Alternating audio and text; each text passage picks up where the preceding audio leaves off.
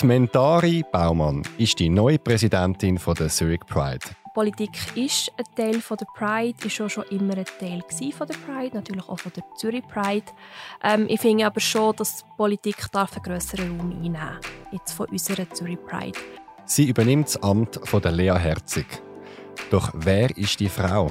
Wie tickt sie und was hat sie vor? Jetzt. Ist der Zurich Pride Podcast mit den spannendsten Menschen und den außergewöhnlichsten Geschichten. So bunt, so queer ist die Schweiz mit dem Alexander Wenger. Ich begrüße Mentari Baumann. Sie ist 27, kommt aus Bern und arbeitet als Marketingverantwortliche. Sie ist seit der letzten Generalversammlung vom Oktober 2020 die neue Präsidentin von der Zurich Pride. Gratuliere und herzlich willkommen. Merci vielmals und merci vielmals, äh, kann ich hier sein. Freue mich sehr. Wir wollen dich jetzt unbedingt noch ein bisschen mehr kennenlernen. Ähm, erzähl uns, wie war das Gefühl, gewesen, wo der ganze Saal applaudiert hat und dir klar ist, du bist jetzt die neue Präsidentin? Einerseits ähm, mega glücklich natürlich, ähm, aber auch so ein bisschen erleichtert. Man weiß ja gleich nie, ob vielleicht weiss ich mich ja nicht, vielleicht stellt sich jemand, der so viel besser ist, was natürlich auch gut wäre für Pride. Aber äh, nein, ich bin mega glücklich. Ich freue mich sehr auf die Arbeit ähm, mit, mit dem Vorstand, mit der ganzen Community. Und ja, doch, Woche sieben würde ich sagen. Schön. Wie bist du denn überhaupt zu der Pride gekommen? Ähm, also im Vorstand jetzt. Mhm. Das ist eigentlich, also ich bin so ein bisschen reingezogen worden. Ich bin vor einem Jahr, also einmal der letzten Pride, das ist jetzt ein bisschen länger als ein Jahr her, ähm, habe ich eine Rede halten oder Teil von einer Rede halten auf der, auf der Hauptbühne. Und danach hat mich dann dann Sophie, sie ist immer noch jetzt so, äh, immer Leiterin ist sie jetzt, ähm, vom Politikressort und hat mich dann angefragt, ob ich das mit ihr jetzt zweit machen würde. Also, als, dass wir so wie eine Art Co-Leitung übernehmen würden. Das habe ich jetzt natürlich wieder abgegeben. Sie macht es jetzt wieder alleine. Aber wir haben jetzt ein Jahr lang das zweit gemacht. Warum hast du Ja gesagt? Ja, aus mehreren Gründen. Einerseits ist es natürlich Zurich Pride bei mir war es so ein bisschen, oh wow, wer würde nicht gerne bei der Zurich Pride mitarbeiten, oder? Ähm, einfach weil es, ist halt eine Institution, es gehört zu der Community, es hat mir auch, als ich jünger war, mega viel gegeben. Und Politik ist so ein Standbein von mir, also es ist schon das Ressort oder eines von diesen Themen, die mich sehr oder fast am meisten interessiert. Und das hat jetzt also wirklich die Sachen kombiniert, die mich, die mich interessieren, die ich cool finde. Und dann habe ich dann gleich relativ zügig Ja gesagt. Sie hat mich dann auch ein paar Sitzungen mitgenommen, dass ich ähm, den Vorstand kann lernen kennen, dass ich ein sehen kann, ähm, wie der Vorstand funktioniert, wie sie miteinander umgehen, wie sie miteinander arbeiten. Und ich habe jetzt auch das Gefühl gehabt, dass wir recht gut vibe, geweibt haben miteinander und auch jetzt immer noch, hoffe ich. Hoffe, sie sehen das auch ja so. Und er, ja, bin ich so zum Vorstand gekommen. Jetzt deine Wahl in den Vorstand vor einem Jahr ist ziemlich turbulent gewesen. Aus ähm, verschiedenen Ecken äh, ist kritisiert worden, dass du in der FDP bist. Wie ist das für dich gewesen, die Kritik? In dem Moment hat man natürlich schon, oder man im Sinne von ich, kann natürlich schon schauen, dass ich es nicht ähm, persönlich nehme. Weil es ist ja auch nicht persönlich gewesen. Es ist wirklich, es ist nicht um mich als Person gegangen, dass ich irgendwie nicht qualifiziert genug bin oder dass die Leute mich als Mensch nicht haben mögen, sondern es ist einfach die, die Sorge da gewesen, ähm, in der Generalversammlung, dass nicht gerade zwei ähm, FDP-Mitglieder sollen das Politikressort leiten. Eine Kritik, die ich ähm, kann nachvollziehen kann, die ich verstanden habe, aber in dem Moment ähm, ist das halt echt wie die Situation gewesen, dass sich halt einfach wie zwei von der FDP gefunden haben, die das gerne würden machen, die, die motiviert sind. Und ich schätze jetzt mir selber auch so ein und ich habe das Gefühl, ähm, dass das die Leute auch ein bisschen erkannt haben mittlerweile, dass ich das sehr gut trennen kann, was jetzt parteipolitisch passiert und was ich, oder was meine Rolle ist, meine politische Rolle in der Queer Community. Darum, ja, es ist so ein bisschen mittlerweile ist es ein Non-Issue für mich.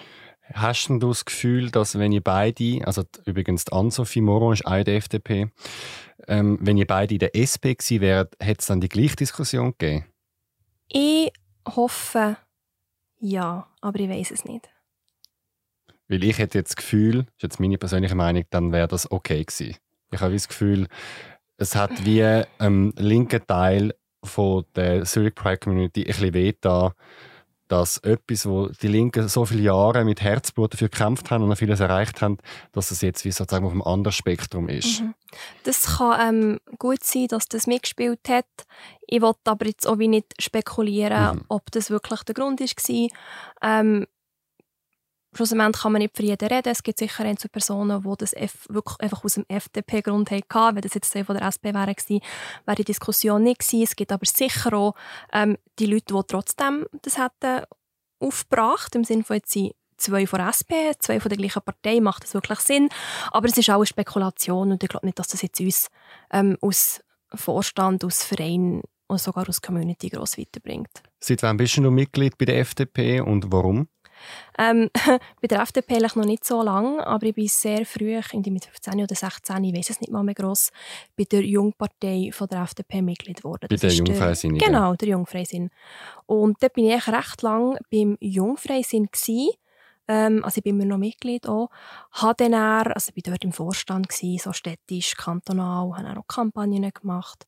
Und dann irgendwie so mit weiß gar nicht mehr, 19 habe ich dann mal so eine Pause gemacht, weil ich gemerkt habe, meine ganze politische Bildung ist in der Partei passiert, weil ich bin selber ja, natürlich hatte ich so ein bisschen die Showpolitik, gehabt, aber ich bin jetzt nicht, ich bin nicht in Gimmer, durch das habe ich auch nicht das Fach Politik gehabt, später noch.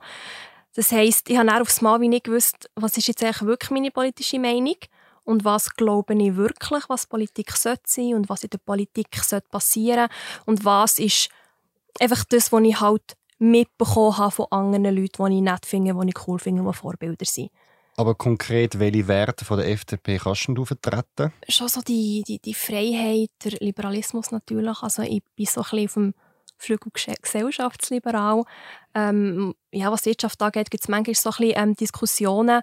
Aber auch dort habe ich das Gefühl, bin ich doch auch immer noch in der, in der richtigen Partei. Ja, auch die, die Eigenverantwortung bis zu einem gewissen Grad finde ich extrem wichtig. Natürlich braucht es ein, ein, Netz oder, oder Strukturen, wo kann Leute auffangen, die in einer Krise sind oder ähm, wo irgendwie in diesem System einfach zwischen, zwischen Maschen fallen. Aber grundsätzlich bin ich schon Vertreterin ähm, von Eigenverantwortung. Ich würde gerne kurz bei dem Thema bleiben und ich wollte noch kurz etwas selber anmerken. Also ich komme aus einem FDP-Haushalt und ich habe die ideal auch vertreten. Wo ich mich aber geoutet habe, so mit 18, 19, ist dann gerade so, ich glaube es war 2007, gewesen, dann die Partnerschaftsgesetzabstimmung gekommen. Und was mich ein bisschen irritiert hat, ich habe das Gefühl, die FDP hat sich zu wenig stark exponiert bei dem Thema. Ich finde, wie, sie haben zwar nicht dagegen geredet, aber sie sind jetzt auch nicht vorne gestanden an der Speerspitze. Und ich habe es wie nie verstanden, weil was ich so vorher gelernt habe über FDP ist, dass die FDP sagt, jeder soll für sein Leben selber entscheiden. Und da habe ich gefunden, ist ja bei der Heirat auch so. Wenn ich einen Mann, einen mhm. Mann heirate, dann ist das so. Von dem her ja, ich bin dort ein gespalten. Jetzt würde ich gerne wissen, wie siehst du das, die Freiheit versus der konservative Flügel, den die FDP auch heute noch hat? Mhm. Also was in dieser Diskussion war um das Partnerschaftsgesetz, ich wollte es nicht schönreden, aber ich muss auch sagen, ich habe dort die persönliche Erfahrung nicht gemacht. Ich war dann noch nicht politisch aktiv, ich war dann noch in der obligatorischen Schule, also ich war dann wirklich noch recht jung. Aber ähm, das ist so, die FDP ist nicht eine traditionell queer-freundliche Partei. Es ist nicht eine Partei, die traditionell zuvorderst vor ist gestanden, wenn es um die gleichen Rechte ist gegangen. Aber ähm, schon dann hat es ähm, Leute innerhalb von der FDP, die sehr stark für das gekämpft haben. Ja, sie waren in der Unterzahl, gewesen, mhm. das ist ja so. Und auch jetzt äh, würde ich nicht behaupten, dass die FDP die queere Partei ist und mega pink und vorderst vorne. Mhm. Nein, es ist leider einfach immer noch nicht so. Ähm, wir haben eine LGBTI-Plus-Fachgruppe innerhalb von der FDP, also von der FDP Schweiz, die innerhalb von der Partei lobbyieren und informieren. Und in diesem Rahmen bin ich auch so ein bisschen also ich und meine Kollegen so von Kanton zu Kanton gewandert, dann, wo es um ähm, die Antirassismus-Strafnorm ist gegangen. Da sind wir wirklich von Delegiertenversammlung zu Delegiertenversammlung gereist und haben dort die Vorlage vorgestellt, natürlich ähm, auf der Pro-Seite, logisch, also für ähm, die Erweiterung von der Antirassismus-Strafnorm. Und dort haben wir dann zwei Sachen gemerkt. Einerseits, es gibt Kantone, es gibt Teile von der FDP, die sehr irgendwo sie bleiben stehen. In der Schweiz? Ungerang, ja, oh. Appenzahl? Ich will nicht Kanton nennen, aber ja. Und wo ich einfach müssen sagen Freunde, wie genau sind wir in der gleichen Partei, wie genau sind wir im gleichen Land, wie genau sind wir im gleichen Jahrzehnt, keine Ahnung. Aber gleichzeitig haben wir auch gemerkt, es gibt extrem viele Leute, die einfach keine Ahnung haben, dass es ja, dass es eine Minderheit gibt in der Schweiz, die einfach effektiv nicht die gleichen Rechte haben. Die sind mit eher Überzeugung dort gestanden und haben gesagt, ja, aber, aber die Schwulen, natürlich nur die Schwulen, oder? Aber die Schwulen, denen geht es ja gut. Die können ja zusammen sein und die können ja, also da, mein Coiffeur vom Nachbar, vom Cousin, wie auch immer, der hat ja einen Partner und die haben ja sogar Kinder und so. Also es ist wirklich ein Unwissen, das einfach da ist. Ähm, sicher auch ein Desinteresse, das Wissen einzuholen. Das hat sicher auch mit dem zu tun. Aber wir haben auch gemerkt, wenn man wirklich auf die Diskussion eingeht, kann man eigentlich Meinungen ändern. Also, ja, Bottomline ist eigentlich, ja, es stimmt, ein Großteil oder ein Teil von der FDP ist ähm, nicht auf der Linie, wo wir es gerne hätten, dass sie für Ehe für alle sind, ähm, dass sie allgemein für, für LGBT-Rechte sind. Ähm, ja, ein Teil davon habe ich nicht das Gefühl, können wir überzeugen, einfach weil es unsere Energie einfach übersteigen Und aber doch ein grosser Teil, oder ich glaube daran, dass das ein grosser Teil ist, wo wir können überzeugen einfach aus dem Grund, weil sie zu wissen noch nicht haben, wie die aktuelle rechtliche Realität aussieht. Was hast du aktuell für Ämter oder Posten innerhalb von der Partei? Ähm, ich bin Vizepräsidentin von Radical. Das ist die LGBT-Plus-Fachgruppe, die ich vorhin erwähnt habe. Und ich bin Geschäftsleitungsmitglied von der FDP Frauenschweiz. Gut, dann zurück zu der Pride. Bevor du überhaupt zu dieser Pride gekommen bist, inwiefern hast du schon einen Bezug dazu gehabt und bist du auch schon selber der Parade gewesen? Mhm, absolut. Ich war das erste Mal an der Pride gewesen, irgendwie mit 16, glaube ich ja, das war so zwischen 9. Klasse und erstes Lehrjahr. Gewesen. Und ich bin dort gegangen mit einem sehr guten Freund von mir, der zu dem Zeitpunkt, gut, ich habe jetzt ein bisschen aus den Augen verloren, ich weiß nicht, wie er sich jetzt definiert oder identifiziert, aber zu dem Zeitpunkt war er einfach nicht hetero. Gewesen. Also er ich gewusst, ich stehe nicht ausschließlich auf Frauen. Und ja, dann bin ich mit ihm an die Pride gegangen ich habe dann von mir aus schon so ein bisschen gewusst, hm, ja, hm, vielleicht irgendwie auch nicht ganz hetero, aber ich hatte es wie dann noch nicht ja, wirklich so können Wort fassen. Ich war noch nicht extrem gewesen, bin ich wegen ihm dort um ihn zu unterstützen. Dann wir, ja, sind wir in Zürich an dieser Pride, haben keinen Mensch kennt, ähm, haben noch nicht mal dürfen Alkohol trinken, komplett überfordert mit dem ganzen Tag. Aber ähm, ja, es wirklich super gehabt. Was hat euch dann überfordert? Ich weiß auch nicht. Irgendwie natürlich einerseits sind wir halt einfach jung gewesen. Also wir können auch nicht von uns behaupten, dass wir irgendwie schon häufig in Ausgang sind gegangen oder so. Man muss sagen, ich bin extrem ländlich aufgewachsen, also wirklich in einem ganz kleinen Dorf. Ja, so Ausgang, Clubs, Partykultur haben wir halt einfach aus dem Grund einfach schon nicht wirklich kennt. Ähm, wir waren ja noch nie allein in Zürich, mal davon abgesehen. Mhm. Also es war wirklich so ein Tag voller First. Gewesen. Aber dann halt einfach alle die Leute, die, die so frei sind und offen sind und, und, und geoutet sind und einfach ihre Identität so leben, wie sie es wollen und wie sie es ist und sich so zeigen und sich küssen und Händchen haben, haben wir so vorher halt einfach nicht gesehen. Dann gehen wir doch mal jetzt auf das ländliche Dorf, wo du aufgewachsen bist. wo bist du aufgewachsen? Wie bist du aufgewachsen? Und aus was für einer Familie kommst du? Ich bin ähm, an der Grenze vom Kanton Bern zum Kanton Fribourg aufgewachsen wie gesagt, in einem kleinen Dorf, ähm, 400 Einwohner. Wie heisst es? Wileroltigen. Das kennt man jetzt so ein bisschen, wenn im Kanton Bern hat man eine Abstimmung gegeben, die näher an Wileroltigen war. Und da, also, jetzt ist es glaube ich ein bisschen besser, ich weiß es nicht mal mehr so im Detail, aber zu dem Zeitpunkt, also am Wochenende, hast du keinen öffentlichen Verkehr gehabt, hast keinen Anschluss gehabt. Und unter der Woche hast du irgendwie genau zur Stosszeiten gehabt, also dann, wo man morgen ist arbeiten und am Mittag ist und am Abend auch wieder ist heimgekommen, that's it. Und dann nach der siebten bist du eigentlich nicht mehr weg oder heimgekommen, außer du hast ein Auto gehabt. Also wir sind wirklich schon so ein bisschen so eine heile Bullerbü-Welt ein bisschen aufgewachsen. Ich bin sehr so ein bisschen klassisch aufgewachsen. Der Papi der ist arbeiten, die Mami war daheim. Ähm, habe eine kleinere Schwester, sie ist fünf Jahre jünger als ich. Und ja, wirklich so in so einem Holzhaus mit einem Schöpfchen und ganz viel Gras und Bäume und Tiere und ja. Und ich bin auch sehr, so, merke sehr jetzt, dass es vielleicht nicht ganz so alltäglich war. Ähm, ich bin sehr so ja, multikulturell, interreligiös auf eine Art aufgewachsen, weil meine Mami ist ähm, von Indonesien. Sie ist ein Jahr, bevor ich in die Welt, auf die Welt kam, ist sie in die Schweiz gekommen. Und der Papi ist Schweizer. Und ihnen ist es beiden wichtig, gewesen, auch immer noch, dass wir wirklich beides mitbekommen. Dass wir mit beiden Kulturen aufwachsen. Ich bin als Kind, bevor ich geschult wurde, sind wir wirklich jedes Jahr Monate in Indonesien gewesen. Der Papi hat dann in der Schweiz geschafft, also der Papi arbeitet vom Bau. Dann hat er dort geschafft und er ist für ein paar Monate, wenn wir genug Geld hatten, ist er für ein paar Monate auf Indonesien gekommen mit uns zusammen. Und dann ist er wieder heimgegangen und wir sind auch noch geblieben für ein paar Monate und sind dann auch wieder zurückgekommen. Einfach, dass wir wirklich halt auch in Indonesien, auf einen Teil in Indonesien aufwachsen, die Sprache können.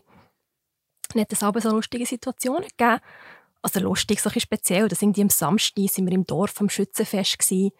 Ähm, ich musste helfen, die Mami und das Grossi in der Festwirtschaft gewesen. Der Papi und der Großvater sind im Schießen und ich habe mir mein Taschengeld verdient. Und am Tag darauf, am Sonntag, sind wir irgendwo in der indonesischen, in der, in der indonesischen Tracht irgendwie an einem Anlass und haben so indonesische Tänze vorgeführt. Also es ist wirklich so, ja, so ein bisschen wirklich gleichzeitig so in beiden Kulturen drin, aber auch so ein bisschen dazwischen manchmal. Hat es da auch Schwierigkeiten gegeben? Meinst jetzt... Zwischen diesen kulturellen Welten? Nein, eigentlich nicht. Also ich bin sehr so ein bisschen blauäugig oder naiv aufgewachsen, so ein bisschen in einer heilen Welt. Weil äh, also der Papi selber, ähm, der hat auch Indonesisch, also zwischen meinen Eltern hat es, was das angeht, eigentlich nie Konflikte gegeben. Oder auch nicht so, dass wir es als Kind hätten mitbekommen. Und hier im Dorf, klar, es ist ein sehr ein, ähm, ein homogenes Dorf. Also es ist ein, sind alles Schweizer, sind alle sehr ähnlich, wie die Familienkonstellation ist. Also der Vater geht immer arbeiten, die Mami ist meistens daheim oder hat ein kleines Pensum nebendran, irgendwo in der Pflege oder so. Und auch vom sozialen Status ist es extrem homogen gehen. Es sind alle wie gleich. Männer arbeiten irgendwie bei Bauern oder sind auf dem Bau oder so. so ein ähnlich wie bei uns. Aber bei uns war es einfach halt noch anders, gewesen, weil die Mami von Indonesien kommt und wir anders heissen als alle anderen. Aber die hat es einfach so angenommen. Weil, ja, die Großeltern wohnen noch dort in diesem Dorf. Meine Urgroßeltern haben dort gewohnt. Also, von unserer Familie hat es noch nie jemanden gegeben, der nicht dort gewohnt hat. Und das war einfach halt irgendwie Teil davon. Mhm. Und es hat auch schon dumme Fragen gegeben, aber irgendwie, ja, weiß doch nicht, was hast du jetzt zum, mit 9 dabei, das ist doch irgendwie komisch und so. Aber nicht auf eine böse Art, oder mhm. habe es auch nicht so aufgefasst. Ich habe erst später gemerkt, ah, es gibt Rassismus, das habe ich noch nie davon ja. gehört. Was ich noch spannend finde, du heisst ja Baumann zum Nachnamen, sehr mhm. schweizerisch, oder Mentari ist in dem Fall indonesisch. Genau, ja. Genau. Ähm, ich habe letztens mit meiner Mutter über das geredet, weil meine Mutter kommt ja aus Griechenland und sie hat einen mega ausländischen Namen, sie will Afsolu heißen, wo sogar noch türkische Herkunft ist. Und ich habe mir auch schon überlegt, wenn jetzt die Konstellation verkehrt wäre oder wenn der Vater Griech wäre, Mutter Schweizerin oder bei dir auch umgekehrt, du hast ja die gleiche Konstellation, mhm. dann hätte wahrscheinlich das Leben schon auch anders ausgesehen. Nehme ich mal an, bei der Wohnungssuche, bei der Bewerbung, nur schon der Nachname, der dann anders steht. Ja, habe ich auch das Gefühl. Ich glaube nicht, dass meine Kindheit wäre anders gewesen, weil ich wäre ja immer noch in dem gleichen Kontext aufgewachsen, mhm. ähm, wo ich wirklich fast so ein bisschen, ja, irgendwie so ein bisschen abgeschottet vielleicht sogar war von einer gewissen Realität. Aber ähm, später schon. Also ich höre ja auch Geschichten von, oder, oder ja, wenn Kollegen erzählen, was sie für Erlebnisse haben, wenn sie sich bewerben für Wohnungen, für Jobs und halt einfach einen Nachnamen haben, der offensichtlich ähm, nicht schweizerisch ist, dass sie dort Mühe haben, das habe ich halt nicht gehabt. Ähm, was ich zwischen ihnen habe, ist, dass einfach wie automatisch davon ausgegangen wird, dass ich einen Schweizer geheiratet habe. Ähm, und das schon, als ich noch recht jung war, also irgendwie, als ich noch in der Ausbildung war, ähm, war häufig, ah ja, wegen deinem Mann oder so, dass ich aus diesem Grund Bume heisse was ja nicht stimmt. Und auch wenn es hat gestimmt, wäre es ja eigentlich auch Also sollte es ja nicht Non-Issue sein, ist ja gleich... Ist auch egal. Ist ja, ja. auch egal Ja. eigentlich, aber irgendwie ist das so etwas, ah, das ist so ein bisschen Fair Game. Wir können jetzt von dir annehmen, was dein Zivilstand ist, einfach weil die Namen nicht zusammenpassen. Ja, ja. Ich habe auch mal so etwas erlebt, da hat mich jemand gefragt, wann hat dann dein Vater deine Mutter in die Schweiz geholt? Oh ja, stimmt, so Sachen habe ich auch schon gehört. Und ich habe so gesagt, meine Mutter ist da, seitdem sie sieben ist. Ja. Punkt. Ja, also eben, das sind ja, das sind ja meine Erfahrungen. Meine Mami hat natürlich dort ganz andere Mhm. ähm, Erfahrungen gemacht, auch was Rassismus angeht, einfach weil sie halt ähm, eine andere, andere Hautfarbe hat als ich. Sie ist viel dunkler als ich, sie hat ähm, andere Haare als ich. Und da kann ich und meine Schwester, wir haben das so halt einfach nicht erlebt. Vielleicht, wenn wir mit ihr sehr unterwegs waren, aber jetzt nicht so, dass es uns wirklich wäre geblieben, aber ich glaube, auch im Job also sie arbeitet jetzt, also seit wir nicht mehr ähm, daheim sind oder in die Schule gehen, ähm, hat sie jetzt wieder angefangen zu arbeiten. Sie arbeitet in einem Altersheim und dort arbeitet sie auch in einem Umfeld mit so ein bisschen älteren Leuten, die so ein bisschen anderes Gedankengut haben. Ja, Wie haben deine Eltern auf dein Coming-out reagiert? Und Ähm, als was definierst du dich genau? ich definiere mich als lesbisch. Es war ein, langer Prozess. Gewesen. Also zeitlich ein langer Prozess. Ich habe irgendwie so mit 13, 14 gemerkt, ah ja, hm, irgendetwas ist nicht ganz gleich wie bei meinen Kolleginnen. Habe das meinen Eltern gesagt. Also ich bin jetzt zu ihnen gegangen und habe gesagt, ah, ich bin lesbisch, deal with it. Ich hatte es ja nicht gewusst dann. Ich bin so zu ihnen gegangen im Sinne von, ja, hm, irgendwie, ich weiß nicht genau, über was ich überhaupt mit euch soll reden soll, weil ich habe die Wörter nicht, um und auch das Wissen nicht dahinter und ehrlich weiss ich gar nichts, aber hier für euch die Info, ich weiss gar nichts. Und meine Eltern haben sehr gut reagiert. Ich weiss jetzt, im Nachhinein hat mein, weiss jetzt, dass meine Mami recht Mühe hatte, aber sie hat mir das dann wie nicht gesagt.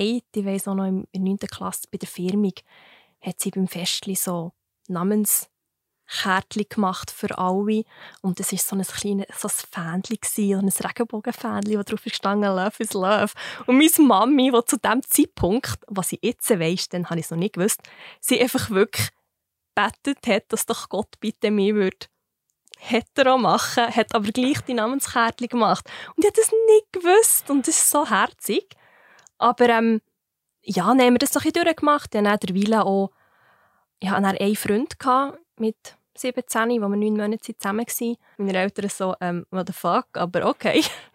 sie weiss schon, was sie will. Und dann haben wir uns getrennt und meine Eltern so, okay. Und dann ich eine Freundin gehabt, meine Eltern, also, ist es das jetzt oder ist das jetzt beides oder what?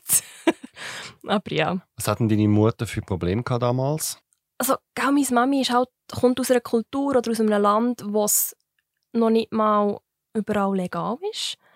Ähm, also in Indonesien, also wo sie ist aufgewachsen ist, natürlich noch ganz anders gewesen, aber noch jetzt äh, in Indonesien ist Homosexualität oder einfach allgemein nicht Heterosexualität nicht unbedingt etwas, wo sichtbar ist oder sogar akzeptiert ist. Also sie ist nicht mit dem damit aufgewachsen, dass das dazugehört zur Gesellschaft. Ich sage nicht, dass mein Papi zuvorderst vor war mit der Regenbogenfahne, weil er ist auch nicht so aufgewachsen mit dem Wissen, Schwulen und Lesben sind überall und sichtbar und cool. Aber zwar mit hat vielleicht noch so einen anderen, ja, so, so einen anderen Bezug vielleicht.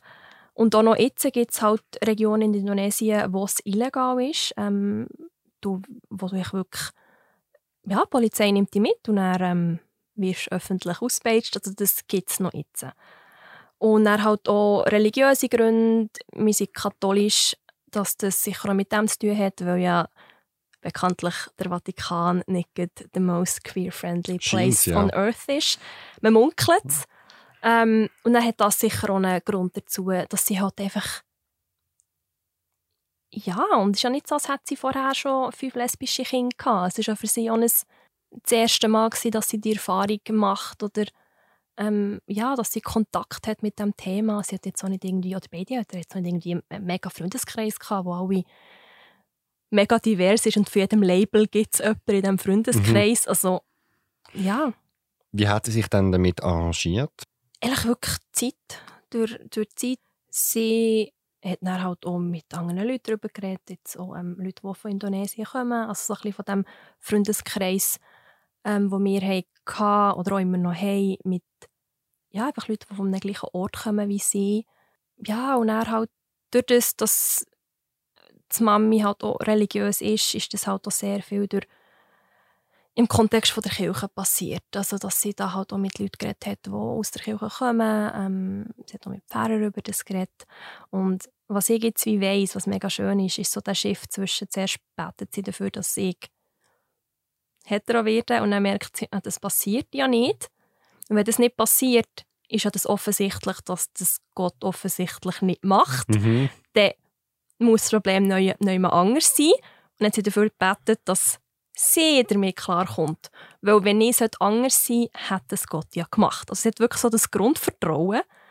Und dann wirklich durch die Zeit sind wir jetzt an einem Punkt angekommen, wo das absolut kein Problem ist.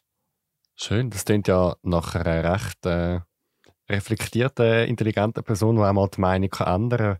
Meine Also- Mami ist mega gescheit. Ja, ja ich finde das nur, wenn ich, ich meine, ich, wenn ich mich überlegt habe, wo habe ich meine Meinung schon geändert, merke ich wahrscheinlich viel zu wenig. Also Mhm. ich habe das Gefühl, wir bleiben in der Regel alle ein bisschen zu lang an etwas kleben, anstatt mal sagen, gut, vielleicht ist nicht die andere Person das Problem, sondern ich selber. Also Ja. darum, wenn nachher deine Mutter den Shift macht im Sinne von, lieber Gott, gib mir Kraft, dass ich das schaffe, finde ich Mhm. das mega, mega interessant.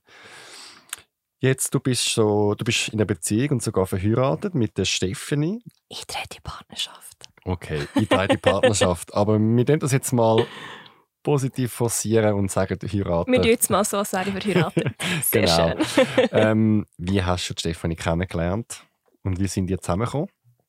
Ich habe ähm, Steffi das erste Mal getroffen, als ich 17 war. Also eigentlich noch lange bevor ich parat war für so eine richtige, ernsthafte Beziehung. Sie ist ähm, ein paar Jahre älter als ich und zu diesem Zeitpunkt bin ich aktiv bei den Jungfreisinnigen. Und sie ist, äh, dann Gemeinderätin gewesen, ähm, von der FDP. Also sie ist auch sehr ähm, politisch aktiv. Also jetzt, sie ist nicht, jetzt nicht mehr Politik, also parteipolitisch wirklich aktiv, aber ähm, sie ist Politologin, immer noch menschlich und beruflich sehr politischer Mensch. Und so haben wir uns dann kennen, wirklich so an Aperos. Und sind mal am gleichen Städtischli gsi, haben irgendwie so ein bisschen miteinander geredet, aber nicht wirklich gross, grossen Kontakt gehabt. Und nachher ist sie auf Bern gezügelt, wo ich irgendwie 20 war. Und so sind wir dann im gleichen Vorstand. Dann haben wir wirklich zusammen gearbeitet, ähm, haben dann so einen ähnlichen Freundeskreis gehabt, hat sich irgendwie ergeben, auch außerhalb der Partei. Also, dass ich auch ihre ähm, Kollegen lernen kennen und sie meine. Und es hat sich, irgendwie hat das passt, so von den Interessen her. Ähm, wir so ein so Ding gehabt, dass wir irgendwie fast jede Woche im Kino sind. Und manchmal bin ich einfach mit ihren Kollegen alleine gegangen, weil sie nie können und umgekehrt. Aber das war so ein Ding irgendwie, dass wir echt sogar Superheldenfilme schauen. Und dann, ähm, ja, habe ich mich mega verliebt. Sie so ein bisschen, ne. Einfach weil wir haben äh, Altersunterschied von sieben Jahren und sie hat, glaube ich, so ein bisschen Mühe gehabt damit, dass ich irgendwie noch 20 bin. Ja, und was ich natürlich auch mega verstehe. Aber dann mit 21, also ich war dann auch 21, gewesen, ähm, wo sie dann das Gefühl mal, komm, wir probieren das. Also es klingt jetzt wie so, das hätte ich sie mega müssen überzeugen ähm, Ich weiss jetzt, jetzt weiss ich, dass sie schon auch ähm, ist verliebt war in mich, aber sie hat einfach das Gefühl gehabt, ach nein, das ist noch, sie ist so jung, die geht dann nirgends wieder. Was führen die für eine Beziehung? wie, was für eine Beziehung? Ja, zum Beispiel sind das so ein Herz und eine Seele, Ah. sind äh, nonstop am Streiten, Mm -mm. haben ähnliche Hobbys. ja, das Politik-Ding ist halt immer noch wie sehr stark. Also ein grosses Thema bei uns. Ähm, wenn wir Konflikt ist jetzt ein grosses Wort, aber wenn wir stürmen daheim oder wenn wir Streit haben daheim, dann ist es immer, weil wir, wenn wir um irgend so ein politisches Thema streiten und wirklich der grösste Konflikt, den wir mal hatten, war wegen einer Abstimmung, wo wir beide gleich abgestimmt haben, notabene, aber irgend so eine so ein, so ein, keine Ahnung, so ein Absatz oder wie auch immer, sind wir nicht gleicher Meinung gewesen. Dann haben wir ein riesen Ding gehabt, wegen irgendeinem so Nebensatz in dieser Abstimmung. Sie ist aus dem Zimmer raus, hat gefunden, mit dir kann ich nicht reden, hat die Tür zugeschletzt und er hat it. Welche Abstimmung ist das gewesen? Ich weiß es ja nicht mal mehr. Mhm. Ich weiß es wirklich nicht mehr. Es ist so nicht wichtige Abstimmung gewesen. Es ist so eine so minim. Ja. Wir sogar gleicher Meinung, aber irgendwie, also wir haben wirklich so Brunch am Sonntagmorgen, das zweite bei uns, vorher alle schnell ähm, Zeitung lesen, dass wir Konflikte können austragen können. okay. Wieso habt ihr eure Partnerschaft eintragen lassen? Einerseits sicher der romantische Gedanke, ähm, dass wir wollen heiraten dass wir gegen aussen wollen zeigen dass wir verheiratet sind, ähm, weil wir unser Leben miteinander verbringen, weil wir zusammen wollen alt werden Sicher auch die ganzen, ja, die ganzen normativen Komponenten. Eigentlich haben wir warten mit dem Heiraten, bis wir heiraten können. Und dann irgendwann haben wir wie gemerkt, hm, ja, es geht vielleicht ein bisschen länger als gedacht. Und dann war die Frage, macht es für uns Sinn, dass wir ja, jetzt schon die, die Partnerschaft machen und es dann umwandelt Ehe oder sollen wir gleich noch warten? Und wir haben uns aber dann entschieden, es stimmt irgendwie gerade. Wir sind so wie in dem Moment, es stimmt wie für uns, jetzt die Hochzeit zu haben und das jetzt zu machen. Und ja, es war echt so der richtige Moment. Gewesen. Und wie war es? Schön. okay. Mentari, wir reden gerade noch ein bisschen weiter und ich mhm. möchte als nächstes wieder zurück zu der Zürich Pride kommen, was du zum Beispiel für Ideen und Wünsche für Zürich Pride hast und was du aber auch zu der Kritik zu der Zürich Pride sagst. Doch das machen wir nach dem Themaaufruf. Du magst es nicht mehr hören. Als bisexueller Mann sagst du nur ein verkappter Schwuler oder als bisexuelle Frau wirst du immer wieder eingeladen für einen Dreier und musst dir anhören, ihr Frauen sind ja alle bi. Sogar in der Szene gibt es viel Redebedarf, wenn es ums Spektrum von der Bisexualität geht. Doch was fühlst du, wie siehst du das und wie lebst du das? Erzähl mir deine Geschichte.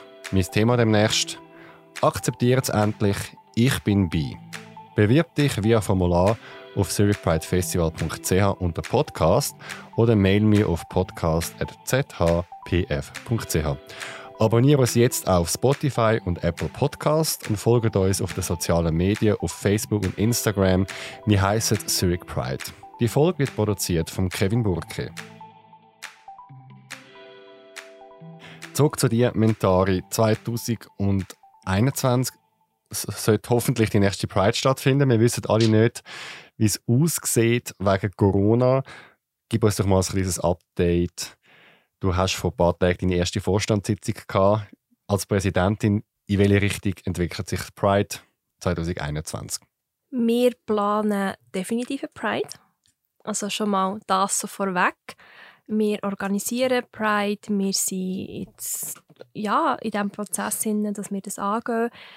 Wir haben ja unsere Generalversammlung kürzlich. Dort haben wir zwei Versionen vorgestellt von einer Pride, die wir uns vorstellen könnten. In dieser aktuellen Situation mit dem Wissen, dass wir halt einfach nicht wissen, wie genau das im Sommer 2021 wird sein. Die Generalversammlung hat dann ähm, eine von diesen Versionen abgesegnet, dass wir jetzt einfach das organisieren können. Und was wir jetzt anplanen, ist, dass es sicher eine Demo wird geben, so wie wir das kennen. Weil wir gehen schon davon aus, dass das Demonstrationsrecht, dass das nächsten Sommer wird da sein. Egal, wie es aussieht. Das ist so ein bisschen unsere Prognose, die wir haben, dass wir sicher eine Demo durchführen können. Das planen wir auch. Und dann das Festival, das grosse, riesige Festival mit einer riesigen Bühne und einem riesigen Platz, das ist nicht realistisch nächstes Jahr. Einfach weil wir nicht so viele Leute auf einem Haufen können ähm, natürlich vor allem aufgrund von der, von der Ansteckungsgefahr. Wir tun aber jetzt trotzdem auf ein Festival herplanen, aber einfach eine kleinere, in einer kleineren Version, wo dann halt auch nicht, was dann auch, je nachdem, wie die Auflagen sind zu diesem Zeitpunkt, ist halt dann auch limitiert, wer alles aufs Gelände darf. Also nicht wer, sondern wie viel aufs Gelände dürfen. Ähm, da werden wir dann auch Zeit nach informieren, wie man auf das Gelände kommt, weil da müssen wir uns das müssen wir noch sehr gut und sehr genau durchdenken, wie wir das sicherstellen können, dass wir wirklich einfach innerhalb von diesen, ja, von diesen, von diesen Massnahmen sind, die wir zu diesem Zeitpunkt werden haben. Wir planen aber in eine Richtung, dass es dann auch so ein bisschen so ein Hotspots gibt in der ganzen ähm, Stadt Zürich, dass man so ein bisschen wählen kann, ich will aufs Festivalgelände oder ich will vielleicht an eine, an eine andere Veranstaltung gehen, vielleicht will ich in eine Bar gehen, wo, wo es einen Livestream gibt, vielleicht will ich an einen Vortrag gehen, der noch jemand anderes ist. Ähm, das sind so Details, die wir noch müssen, ähm, wo wir ja, wirklich noch müssen auskäsen untereinander und wie wir das machen. Aber es wird sicher kleiner sein, es wird sicher ein bisschen räumlich versetzter sein als vorher. Ja, es wird wie alles andere, auch im Kulturbereich oder allgemein im ganzen Leben, wird es halt einfach ein bisschen anders sein, ein bisschen kleiner, ein bisschen vorsichtiger, nicht so viel Kontakt und Umarmungen und Küssereien und so. Schade. ähm, unabhängig von Corona, du bist jetzt Präsidentin, das heißt, du kannst auch eigene Ideen einbringen. Was findest du dann sind so Bereiche, wo du findest, das macht Zurich Pride Stand heute schon sehr gut. Und willst du unbedingt auch weiter so pflegen? Und wo findest du, haben wir noch Verbesserungspotenzial? Ähm, also ich muss ganz ehrlich sagen, ein Großteil von der Energie oder so von der Denkkapazität ist einfach wirklich darauf ausgerichtet, wie machen wir es nächstes Jahr. Aber von der Pride an sich, was ich finde, was wir sehr gut machen, ist die Sichtbarkeit. Ähm, insbesondere in der Zeit um die Pride herum, dass wir wirklich in der Stadt Zürich, im Kanton Zürich mittlerweile einfach auch darüber hinaus, dass wir sichtbar sind, dass wir in der Stadt sichtbar sind, dass wir auf Social Media sichtbar sind, in den Medien sichtbar sind. Ähm, das ist etwas, was ich extrem wichtig finde, weil klar, Pride ist für uns, für uns, für die Community, dass wir einen Safe Space haben, dass wir feiern können, dass wir können ja, herstehen und den Stolz können zeigen Aber gleichzeitig ist es so ein Zeichen. Es ist auch ein Statement an die Gesellschaft, dass wir Teil sind von der Gesellschaft, dass wir uns den Platz und den Raum nehmen, weil wir dazugehören, weil ähm, wir das Recht haben.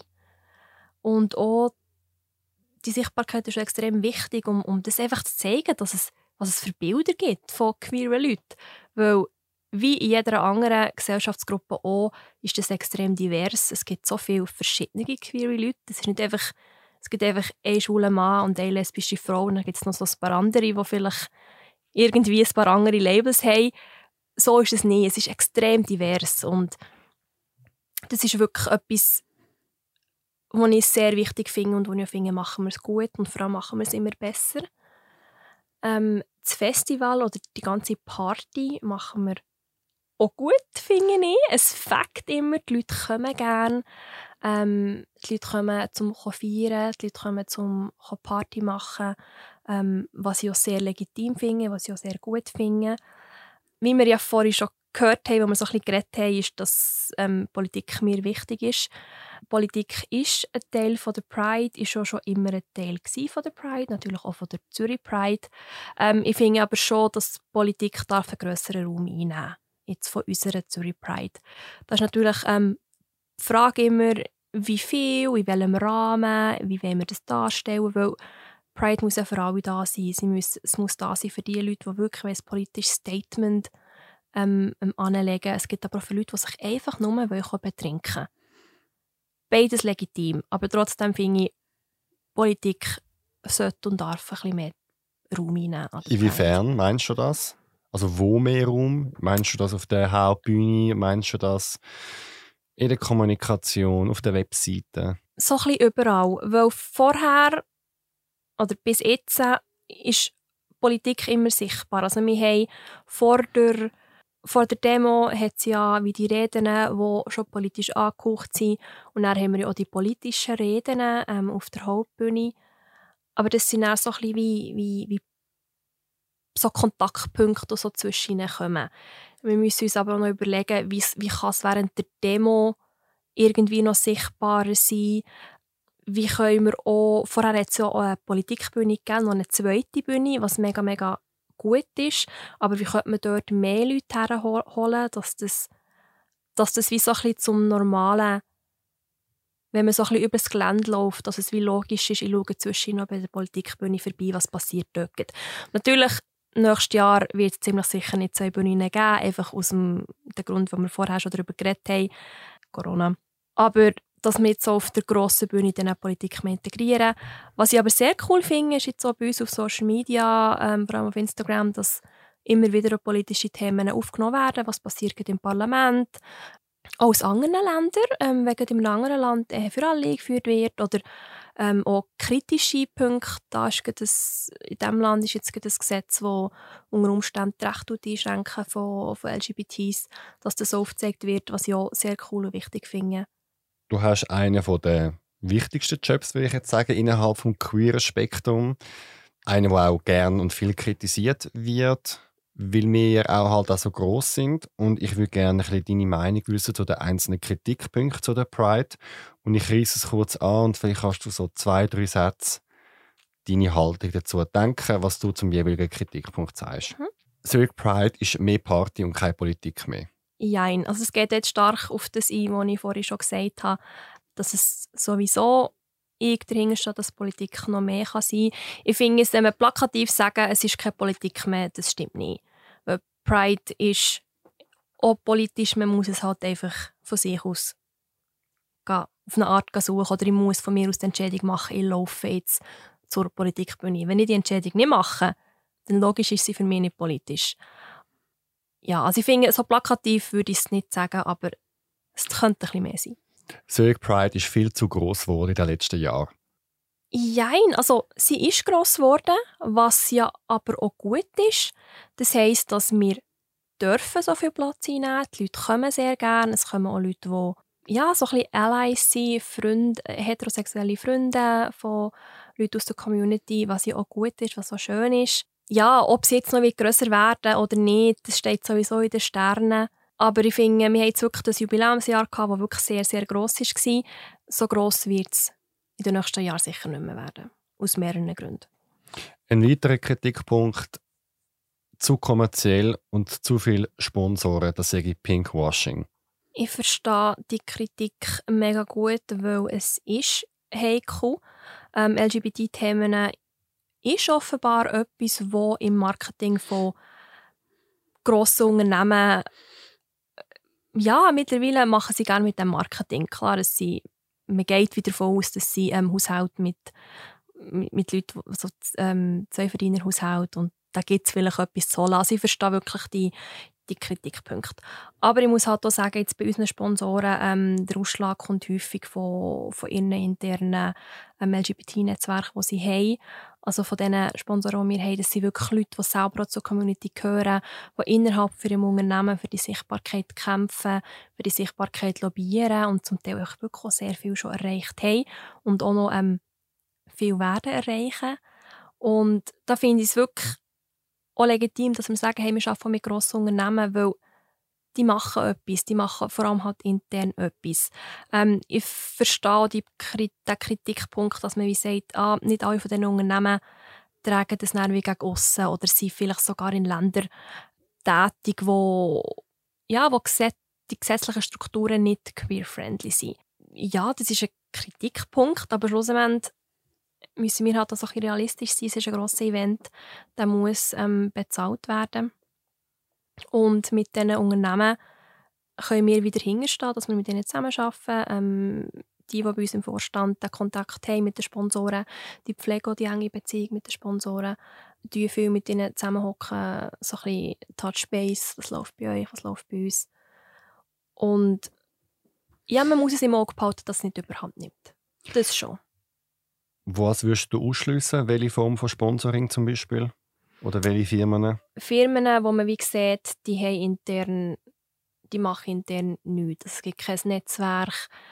Die Person, mit denen, mit denen man Kontakt hat, da spürt man schon das Zwischenmenschliche.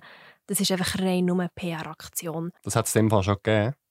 Gut, du bist jetzt noch neu. ich bin jetzt noch neu, aber das weiß ich im Fall wirklich nicht. Das müsst ihr nachfragen. Etwas, was einmal wieder kritisiert wird, ist, was macht die Polizei auf unserem Gelände? Was macht die Polizei auf unserem Gelände? Sie müssen dort sein, einfach weil wir brauchen für einen Anlass in diesem grossen Rahmen eine Bewilligung von der Stadt. Und sobald man eine Bewilligung hat von der Stadt, also wenn man keine Bewilligung hat, will die Polizei kommen, aber dann ja, wüsste man es nicht. Aber bei, ja, das ist einfach, man hat das Agreement mit der Stadt, wir brauchen den Platz von der Stadt, die Sicherheit muss gewährleistet werden, ähm, einerseits von uns als Community, aber auch von allen anderen Leuten, Verkehrsteilnehmern. Das ist bei jedem anderen Grossanlass einfach auch so und da kommen wir nicht drum herum. Kannst du die Kritik nachvollziehen, die die Leute sagen, weil zum Beispiel ähm, Stonewall ist ja ein Aufstand gewesen, weil die Polizei äh, die Queer Community in New York schikaniert hat, auch in der Stadt mhm. Zürich. Es hat äh, die Schwulenmörder in den 50er und 60er Jahren, wo die Polizei, ja, also sie haben schon die untersuchte Schwulenmörder, aber es ist mir so ein bisschen umgegangen, das ist ja schon ein bisschen perverses Gesindel da, die Schwulen. Plus, mhm. sie haben dann später auch die rosa Listen geführt, also sie haben die Homosexuellen registriert. Also genau. die LGBT-Bewegung hat ja Schwierigkeiten mit der Polizei. Erstens würde ich nicht Polizei, also die Polizei von jedem Land einfach gleichstellen, weil die Strukturen sind überall anders. Man hat auch immer eine ganz andere Geschichte oder eine, eine ja, Polizeikultur, die man hat. Also schon das kann man sicher nicht gleichstellen. Und so wie ich es sehe, ist Polizei ist ein Produkt von den gesetzlichen, den gesetzlichen Grundlagen, die man in diesem Land hat. Wenn man in einem Land ist, wo homophobe Gesetze hat, ist die Polizei da, die homophoben Gesetze durchzusetzen. Und zum Thema Stadtpolizei Zürich, das Schulenregister, das hat es gegeben. Das müssen wir jetzt nicht irgendwie so tun, als hat es hat es das nie gegeben und überhaupt ähm, ist die Polizei in der Schweiz schon immer mega queer-friendly und rosarot und Judy Hui, also ganz sicher nicht. Aber ich würde jetzt auch nicht sagen, dass jeder Polizist super queer-friendly ist, weil das weiß ich nicht. Aber wir wissen, es hat sich einfach auch weiterentwickelt. Jetzt in Zürich, ich glaube in der ganzen Schweiz sogar, gibt es ja ähm, das Netzwerk innerhalb von der Polizei, von ähm, Schulen, lesbischen oder allgemein LGBTI plus Leute in der Polizei und dass sie einfach auch innerhalb von ihrem Berufsstand für mehr Sichtbarkeit einstehen. Darum so ein bisschen Grain of Salt. Ich würde jetzt nicht einfach alle über den Kamm scheren und sagen, die hm, Polizei als Ganzes ist einfach schlecht. Ich würde jetzt aber auch nicht sagen, dass alle oder die ganze Polizei steht 100% hinter der Community, das kann ich auch nicht sagen. Eine Frage ist immer, oder ein Kritikpunkt, dass bei der Cirque Pride zwei Communities untervertreten sind. Wäre einmal Trans-Community und People of Color. Mhm. Wie siehst du das? Es ist eine Tatsache, dass bei uns im Vorstand, dass die, die aktuell im Vorstand sind, ähm, dass die sich gegen aussen identifizieren als homosexuell oder bisexuell, ich weiß es gar nicht.